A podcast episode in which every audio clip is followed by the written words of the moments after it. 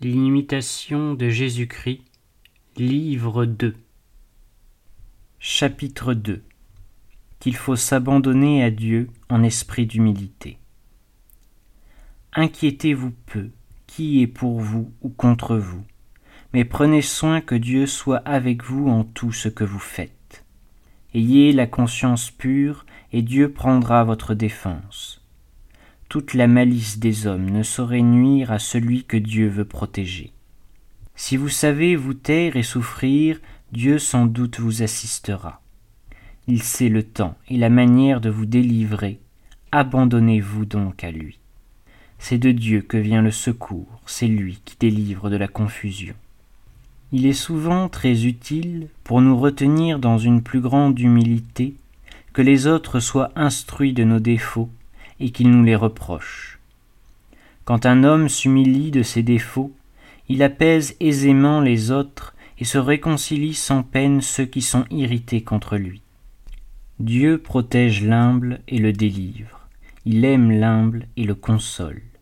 Il s'incline vers l'humble et lui prodigue ses grâces, et après l'abaissement il l'élève dans la gloire.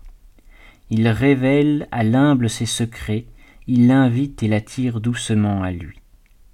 Quelque affront qu'il reçoive, l'humble vit encore en paix, parce qu'il s'appuie sur Dieu et non sur le monde. Ne pensez pas avoir fait de progrès si vous ne vous croyez au-dessous de tous les autres. Réflexion. Que vous importent les discours et les pensées des hommes? Ce ne seront point eux qui vous jugeront. S'ils vous accusent à tort, celui qui voit le fond des consciences vous a déjà justifié. S'il vous reproche des fautes réelles, n'êtes-vous pas heureux d'être averti, heureux de souffrir une humiliation salutaire? Ce qui vous trouble, c'est l'orgueil, qui ne saurait supporter d'être repris. L'humble ne s'irrite point, ne s'émeut point, lors même que la passion le condamne injustement plein du sentiment de sa misère, on ne saurait jamais tant l'abaisser qu'il ne s'abaisse dans son cœur encore davantage. Voulez-vous que rien n'altère le calme de votre âme?